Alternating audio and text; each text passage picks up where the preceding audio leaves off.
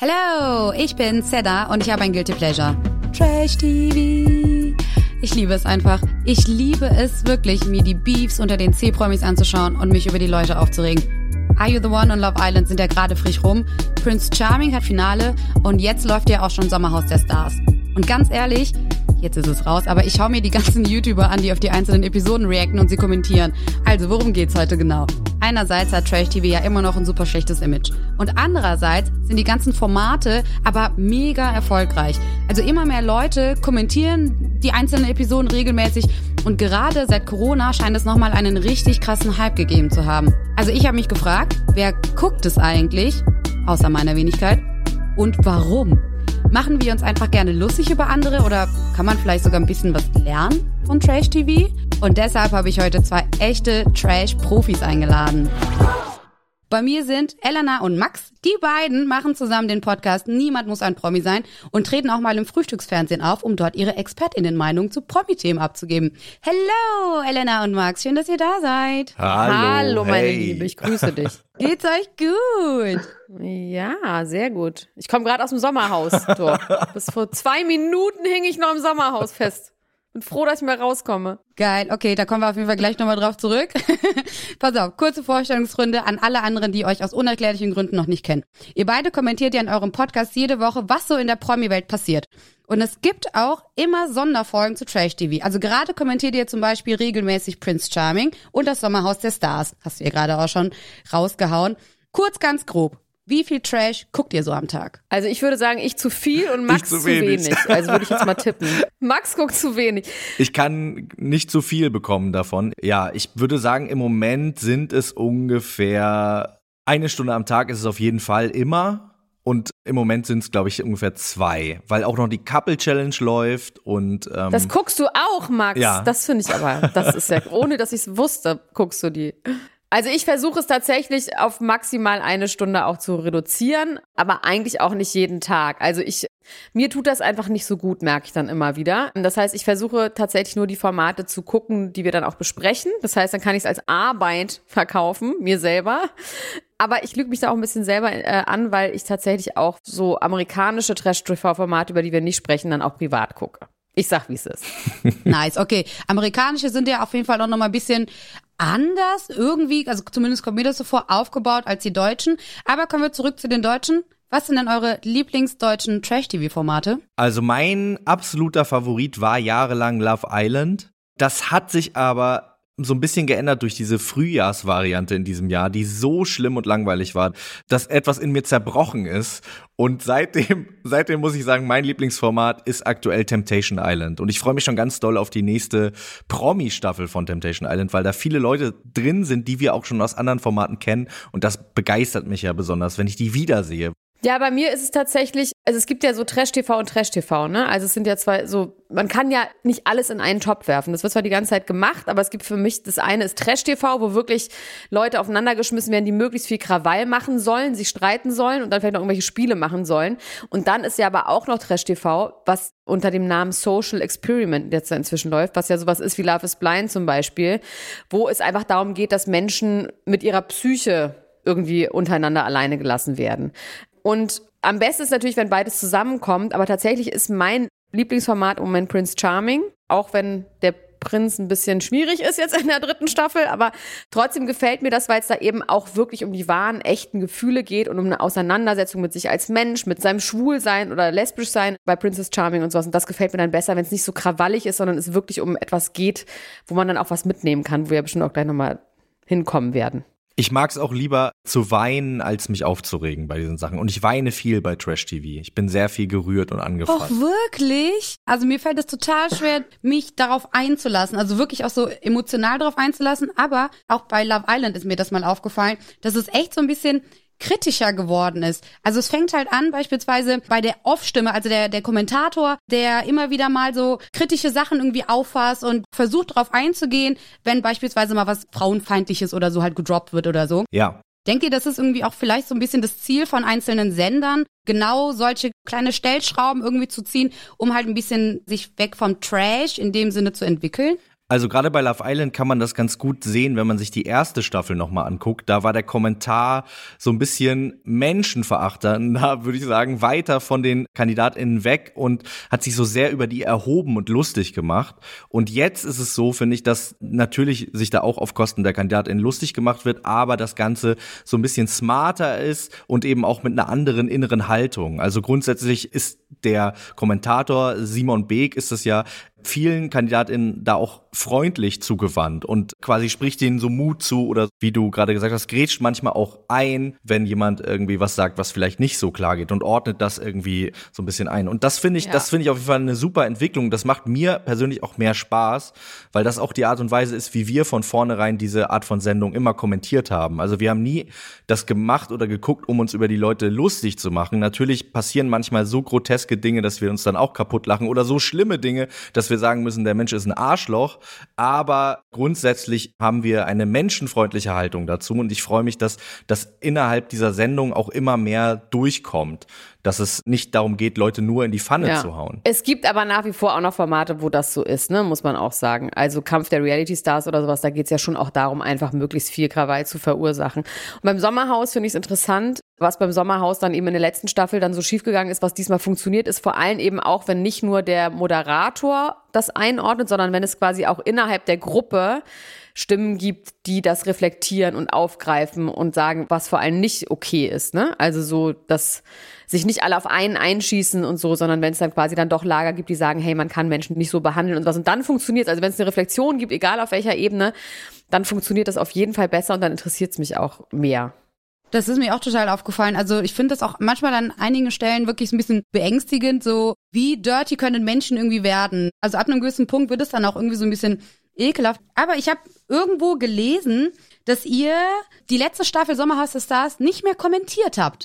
Ja, ja, nee, gar nicht, weil es mir einfach zu doll war und ich es einfach unangenehm fand und ich mich damit nicht beschäftigen wollte. Also ich wollte es mir nicht angucken und wollte auch gar nicht dem jetzt irgendwie noch mal mehr eine Bühne geben oder das noch mehr bewerben? Ich glaube, das ist tatsächlich so, dass wir eine andere Herangehensweise haben. Viele Menschen gucken das ja, um sich über die Leute zu erheben auch, ne? Und sagen, na guck mal, was sind das für Idioten? Aber weil wir von vornherein eben eine andere und auch so eine, also ich versuche, das ist so ein bisschen der Schaden, den ich von meinem Vater, der Lehrer ist, mitbekommen habe. Ich versuche immer alle Seiten zu verstehen und mich da so rein zu versetzen und so. Und das nimmt mich dann einfach zu sehr mit, wenn da so eine aggressive hasserfüllte Grundstimmung ist, wie auch bei Promis unter Palmen zum Beispiel.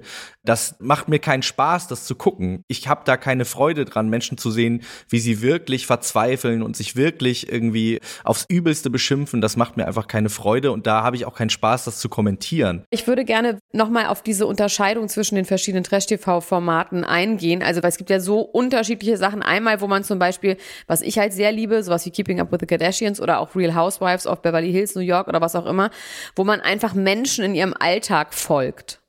Das ist Reality TV, aber eben auch Trash TV wird ja auch in dem gleichen Namen genannt. Aber das ist zum Beispiel was, was ich absolut liebe. Das gab es in Deutschland mit Mütter oder Töchter. Das war irgendwie so eine Vox-Serie, wo dann Verona Poth und Möja Dumont und sowas verfolgt wurden für zwei Tage. Das ist halt immer das Problem in Deutschland, dass dann kein Geld da ist, um die wirklich für ein halbes Jahr zu begleiten.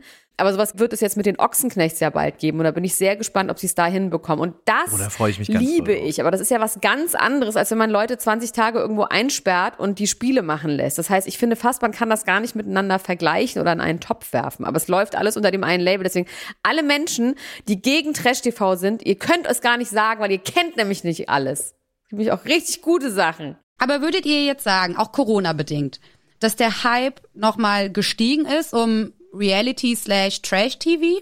Ja, also ich kann nicht sagen, ob es daran verortet ist, weil, aber natürlich war das jetzt aus Produktionssicht sehr, sehr einfach zu produzieren, weil du kannst die Leute sehr gut kontrollieren, du kannst sie alle testen, du kannst sie einsperren, die Kameraleute sind von den Protagonisten getrennt, also es ist quasi ein sehr gut zu handelndes Die Set. sitzen in der Wand, ne? Man genau. muss dann nicht so die Kamera sitzen in der ja. Wand versteckt bei Love Island. Was ich mir übrigens richtig schrecklich vorstelle, da zu sitzen nur, irgendwie über acht Stunden. Ja, ja.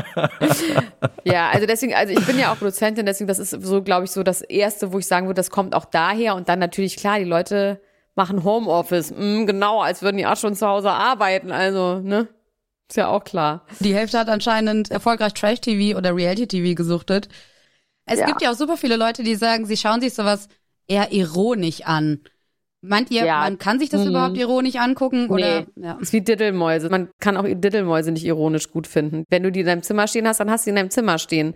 So, also so ist das auch. Du verbringst ja die Zeit. Also mich macht diese ganze äh, ironische Haltung zum Leben sowieso auch ein bisschen fertig. Ich finde, das ist ein Schutzmantel und man versagt sich damit aber auch wahnsinnig viel. Also wenn man sich über alles erhebt und immer drüber steht und diese Twitter-mäßige Überheblichkeit irgendwie bei allem an den Tag legt, macht man sich's ganz schön einfach und ganz schön traurig, aber auch auf lange Sicht. Und ich bin jemand, der, der da ganz stark gegen eintritt. Ich bin für echte, wahre Gefühle und äh, Sachen zu konsumieren, ohne doppelten Boden und sich da auch drauf einzulassen. Also ich habe bestimmt schon auch mal was mitgenommen aus einem, also zum Beispiel was bei Love Island, was ja auch so krass ist, weil diese Entwicklung jetzt ja auch über diese ganzen sowas wie MeToo oder was auch immer, es ist ja eine, gerade eine wahnsinnige Awareness, dass man sich auf eine bestimmte Art und Weise nicht mehr verhalten kann oder verhalten sollte und dass auch zum Beispiel ein Zusammenhalt zwischen Frauen viel größer ist und da war dann auch Social Media mal zumindest irgendwie ein Aspekt davon ist dann auch gar nicht so schlecht, muss man auch sagen. Ne? Aber dass man merkt, dass zum Beispiel dieser Zusammenhalt unter Frauen im Trash-TV plötzlich eine viel größere Rolle spielt. So in den letzten zwei, drei Jahren hat sich das so ergeben oder dieses einfach Sachen so hinnehmen. Also was ich bei Love Island so krass finde, ist, dass wenn die zum Beispiel einen Korb bekommen, ne? Also so wenn jemand sagt, nee, ich will dich nicht, weil ich finde dich nicht interessant, dann nicht rumzubitchen oder auszurasten oder das persönlich zu nehmen, sondern einfach zu sagen, ja, okay, das ist jetzt halt einfach so, damit muss ich jetzt irgendwie leben und sich über sowas auseinanderzusetzen, das finde ich schon immer echt beeindruckend. Also wenn Leute das dann einfach nicht persönlich nehmen oder das nicht ihr Ego betrifft, zumindest erstmal, und ähm, grundsätzlich dieses Reflektieren, über Sachen reden, über Gefühle reden und sowas. Und das finde ich schon, hat sehr Einzug erhalten und finde ich dann einfach gut. Und davon kann sich jeder eine Scheibe abschneiden, auch. Ich finde aber auch, dass die grauenhaften Sachen auch total gut und wichtig sind auf eine gewisse Art und Weise, weil wir daran irgendwie auch lernen können. Und gerade wenn jemand wie dann bei Love Island Simon Beek oder irgendwie die Kandidatinnen untereinander das anders einordnen, Sommerhaus der Stars können wir mal gleich als Beispiel nehmen, der Mike mit dieser toxischen Beziehung mit Michelle, weißt du? Das ist ja so ein Beispiel, wo man genau Ja. sieht, also deswegen, Ich habe jetzt die Zusammenfassung geguckt, also die von Folge 3 und 4 von der aktuellen Staffel. Heilige Scheiße. Also du sitzt halt wirklich da und das macht dich total kirre, wie der Mike da mit der Michelle umgeht, wie er da immer wieder auch reingrätscht. Man hört das halt aber auch von den Leuten, die halt da vor Ort sind, die halt sagen, hey, die Art und Weise, wie du, Mike, mit Michelle Ja. umgehst, das geht halt gar nicht. Und ich finde das irgendwie so toll, dass man offen darüber reden kann, aber gleichzeitig sitze ich halt bei mir zu Hause, mich bedrückt es einfach in dem Moment ja. so hart. Habt ihr das auch? Ja, auf jeden Fall. Ich finde aber bei Mike sieht man halt sehr, sehr gut, wie lächerlich man sich macht, wenn man so ist. Also ich glaube, wenn man das sieht, als außenstehender Mensch, vielleicht auch als junger Mann oder als Jugendlicher, und dann sieht, wie Mike sich permanent blamiert, weil er so ist. Aber gucken dann junge ich- Männer das? Jetzt mal ohne Scheiß? Das weiß ich, das weiß ich nicht. Also ich habe das als junger Mann schon geguckt. Also ich bin ja immer noch einigermaßen jung und ich habe das, als ich das erste Mal mit zwölf Big Brother gesehen habe, war ich auf jeden Fall schon hooked. Aber das ist vielleicht auch eine Ausnahme. Ich habe nur das Gefühl, vielleicht dann auch junge Frauen, wer auch immer sich das anschaut, sieht dann, okay, so möchte ich auf keinen Fall sein oder mit so jemandem möchte ich auf keinen Fall zusammen sein. Deswegen ist diese Idee von, wir geben solchen Leuten keine Plattform grundsätzlich okay, auch richtig, aber ich finde es auch immer gut, sowas auch zu sehen, weil wenn wir immer so tun würden, als ob sowas gar nicht gibt, ne, als ob es diese toxische äh, Dinge nicht gibt und das quasi komplett ausklammern, dann kann man, wie gesagt, auch nicht am Exempel irgendwie so ein bisschen arbeiten und gucken, hier Beweisstück A, hier sieht man ganz genau, wie sowas funktioniert. Also ich finde das gut, wenn das auch außerhalb der heimischen Gemächer irgendwie passiert und wir daraus auch was lernen können als Gesellschaft.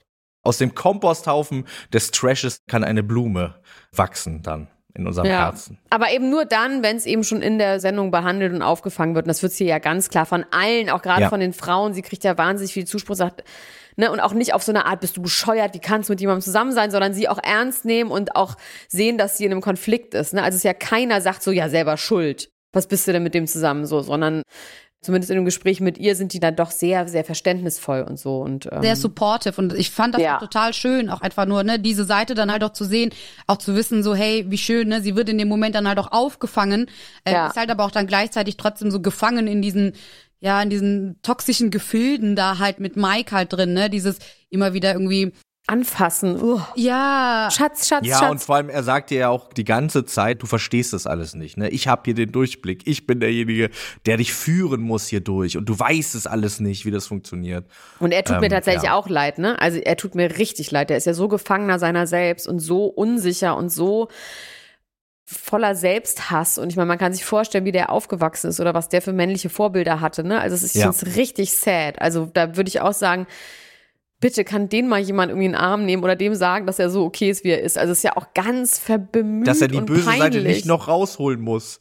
Bitte, Mike, nicht die böse Ja. Seite rausholen. Ihr kennt die böse Seite noch gar nicht. Ja, Mike, du musst nicht. Hör auf, bitte. Nein, und auch keiner hat Angst vor ihm. Alle sind nur maximal genervt. Aber ich glaube, ähm, also ich kann mir das sehr gut vorstellen. Viele haben das ja, wenn sie sich dann erstmal selber in, in diesen Situationen dann halt auch sehen. Klar ist wahrscheinlich die erste Reaktion, die halt kommt, ist alles total falsch dargestellt, alles falsch geschnitten. Ja. Und die zweite ist dann Hashtag vielleicht auch so, so oh, der ist halt aber auch typisch für es ist falsch geschnitten, oder? und die Alternative ist halt natürlich, man reflektiert dann halt, ne? Und somit könnte man ja auch vielleicht auch einfach mal so ein bisschen Selbstreflexion irgendwie auch erreichen. Denkt ihr, das ist so realistisch, dass Menschen, die an sowas teilnehmen, sich dann vielleicht halt auch im Nachgang sehen, auch wirklich das dann reflektieren können und halt sagen so, yo, ich war dann kacke? Na, wir haben ja das Beispiel hier, ne? Ja. Mit, wolltest du auch sagen mit Mola? Genau, wir haben ja Mola Adebisi, sehen wir hier. Den hat Max im Dschungelcamp beobachtet vor langer, langer Zeit. Da kannst du ja mal sagen, wie er sich da benommen hat. Vor zehn Also- Jahren oder acht Jahren. Ja, genau. Es ist, glaube ich, 2014 war es, also sieben Jahre ist es her. Da war er im Dschungelcamp und war. Also ich meine, das ist er auch immer noch, ne? Aber ich habe schon das Gefühl, dass sich da was getan hat. Er war sehr überheblich, ist sehr laut geworden, ist ausgerastet und man hat schon das Gefühl, dass und das hat Elena auch irgendwie ganz gut erkannt, er hat sich auseinandergesetzt mit sich. Also der ist auf jeden Fall immer noch ein ganz schön schräger Vogel und hat irgendwie so seine Macken, aber er hat auf jeden Fall eine ganz andere Ruhe. Und er redet ausschließlich in Coaching-Sätzen. Also daran kann man das auch Ja, erkennen. genau. genau. Und ich glaube, dass mir würde es zumindest so gehen, wenn ich das von außen sehen würde, dass man dann irgendwie einen ganz anderen Einblick bekommt. Vielleicht kennt ihr das auch in so Konflikten, wenn man sich streitet oder so und dann denkt man sich so, okay, ich habe jetzt komplett den Faden verloren, wie ist das jetzt überhaupt alles? Und dann würde man sich vielleicht manchmal wünschen, man könnte das von außen sehen, vielleicht jetzt nicht im Fernsehen unbedingt, unter Ausschluss der Öffentlichkeit wäre es vielleicht noch besser, aber in dem Fall ist der Druck natürlich hoch, öffentlicher Druck und vielleicht wird Mike sich auch verändern dadurch. Okay, zusammengefasst, man kann, also erstens, als zuschauende Person kann man so einiges lernen anscheinend. So, wie man es am besten vielleicht nicht machen sollte. Und wie es halt aber auch richtig gut sein kann, wenn man da halt auch beispielsweise bei so einem Charakter, der da halt irgendwie teilnimmt, auch eine Veränderung und eine Entwicklung halt auch einfach sieht. Und ich glaube aber auch, dass das für die Menschen, die halt irgendwie bei sowas mitmachen, sowieso auch schon voll die krasse Challenge ist. Alleine, du bist halt da, du wirst 24-7 gefühlt beobachtet. Es ist, glaube ich, total schwierig, die ganze Zeit eine Maske aufzuhaben. Irgendwann fällt es halt einfach und irgendwann bist du halt echt einfach nur du selbst. Und ich glaube, genau solche Momente sind dann halt auch irgendwie so die schönsten Momente, oder? Auf jeden Fall. Aber was natürlich auch einfach man sagen muss bei allem jetzt tiefgründigen und emotionalen ist, dass es manchmal auch einfach wahnsinnig witzig ist, wie Menschen sind. Ja. Oder kann man einfach sagen, wie Menschen grundsätzlich sind. Und das ist ja dann nur ein Spiegel der Menschheit, die dort irgendwie ist. Und manchmal kann man sich einfach kaputt lachen. Also auch was sie für Sachen sagen, was da für Versprecher, für Satz. Ich will jetzt nicht irgendwie mich darüber lustig machen, dass Leute irgendwie nicht die richtige Grammatik haben, aber teilweise wie, also Sprichwörter falsch benutzt werden, was so Lebensweisheiten sind, wie Leute so durchs Leben kommen ihr Leben lang. Wahnsinn. Das ist, finde ich, einfach unfassbar witzig teilweise. Skills. Noch eine Frage. Also wenn ihr jetzt beispielsweise eine Show machen könntet, ne? Das Ding ist, ihr kennt sehr viel, ihr habt sehr viel kommentiert oder ihr kommentiert ja weiterhin viele Sachen. Wenn ihr eine Show machen würdet, wie würde die aussehen? Wen würdet ihr gerne mal alles zusammen in eine Villa stecken und wer darf auf gar keinen Fall dabei Na, ich sein? würde natürlich erstmal gerne ein Format machen, was Max und mich in unserem Alltag begleitet. Da würde ich allerdings gerne, also wirklich eine Reality-TV-Sendung über uns. Und dann müsste man aber alles zeigen. Und das geht natürlich nicht. Aber wenn, das könnte interessant sein. Ja, aber das fände, also ich glaube, das würden die Leute wirklich sehen wollen. Sag ich jetzt mal so ganz uneitel. Aber jetzt mal Spaß beiseite. Also wir machen uns darüber tatsächlich Gedanken und äh, haben da auch einiges an Ideen. Ja, Max, willst du mal was dazu sagen vielleicht? Du bist da. Ich Nein, weiß nicht, ob wir, da schon, ob wir da schon wirklich drüber reden. Also so Nein, auf richtig, gar keinen Fall. Über das Richtige reden wir nicht, aber so, wen wir dabei haben wollen würden oder was ist. Also ich hätte Ja. gerne tatsächlich ein Format, wo es um Liebe geht. Ja. Und ich hätte gerne auch ein Format, wo es um echte Liebe geht. Also jetzt mal so ganz blöd gesagt, sowas wie Love is Blind zum Beispiel, ne? Also sowas wie das in Amerika ist, wo wirklich die Leute wirklich jemanden finden wollen und sich wirklich ineinander verlieben wollen und vielleicht alte Muster über Bord werfen wollen und sich kennenlernen. Das wäre, was ich sehen wollen würde. Und ich würde diese gesamten Instagram-Testosteron-Monster möchte ich nicht sehen. Das interessiert mich irgendwie nicht, sondern eher normalere Leute, die ähm, Wozu man auch so relaten kann, ne? Genau, die nicht nur bei Instagram mehr Follower bekommen wollen, was ja auch die größte Vorwurf ist, du willst doch nur mehr Follower. Du bist doch nur für den Fame hier. Also das möchten wir nicht, sondern wir wollen Leute, die für die echten, wahren und richtigen Gefühle da sind, so. Und ich möchte endlich, dass Manny Ludolf ins Dschungelcamp kommt. Bitte hier, Shoutouts, liebe Grüße. Wir geben unser Bestes. Ich rufe mal bei RTL an und sag so, hey Leute, ich habe zwar gesagt, TV Now lohnt sich nicht, aber wie wär's mit Manny Ludo im Dschungelcamp? Ja, also wen wir auf jeden Fall, glaube ich, nicht mehr sehen wollen, da gibt's irgendwie eine große Palette von Leuten, die sich irgendwie in den letzten Jahren extrem disqualifiziert haben und eigentlich auch schon bevor sie sich disqualifiziert Ja. haben, schon disqualifiziert haben. Also Jotta, Prinz Markus, den Jürgen. Wendler. Die müssen wir jetzt unbedingt nicht noch in diesen Formaten sehen. Und ich glaube, das ist einfach, da kann man natürlich auch wieder sagen, auch daraus kann man in gewisser Weise was lernen, wie man nicht sein will.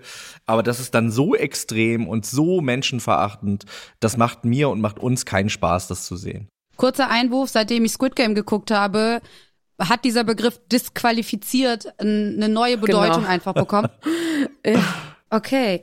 Ähm, vielen, vielen lieben Dank für eure Zeit. Sehr gerne. Können wir noch kurz Werbung machen? Können wir kurz Werbung machen für uns? Das würden wir nämlich so gerne. Also wir haben quasi zwei Formate. Das eine heißt, niemand muss ein Promi sein. Das Original, das kommt immer freitags, überall, wo es Podcasts gibt. Und dann haben wir noch unser Sonderformat, niemand muss ein Promi sein, das Extrablatt. Und da kann man gerade bei go.podimo.com slash Promi ein Abo abschließen. Geht dahin, weil da gibt's alles über Trash-TV, was ihr euch vorstellen könnt. Ganz viele Folgen. go.podimo.com slash Promi. Das hat sich sehr gut angehört. Das war sehr rhythmisch. Also checkt es gerne mal aus. Schaut da einfach mal rein, klickt einfach mal rein. Das war's von uns. Ja, vielen Dank. Bis bald. Tschüss. Tschüss. Ciao. ciao. Yay, das hat super viel Spaß gemacht. Und zum Ende, wir freuen uns natürlich wie immer mega über euer Feedback. Also schickt uns super gerne eine Mail an derpodcast.funk.net mit Feedback, Kritik, Anmerkung oder was auch immer ihr uns schon immer mal sagen wolltet. Oder es landet doch einfach in unsere DMs über Insta. Das hier ist der Funk-Podcast und hört doch auch einfach mal gerne hier rein. Vielleicht bei Cinema Strikes Back über House of the Dragon also, wenn ihr jetzt richtig Lust habt, mal wieder was mit Intrigen, Beziehungen und streitbaren Figuren schauen möchtet, der erste Teaser zu House of the Dragon, der Vorgeschichte zu Game of Thrones, ist jetzt online. Und unser Format Cinema Strikes Back hat sich das in ihrem Podcast mal ein bisschen genauer angeschaut. Hört gerne rein. Funk ist ein Angebot von ARD und ZDF. Und das hier ist ein Otter. Tschüss.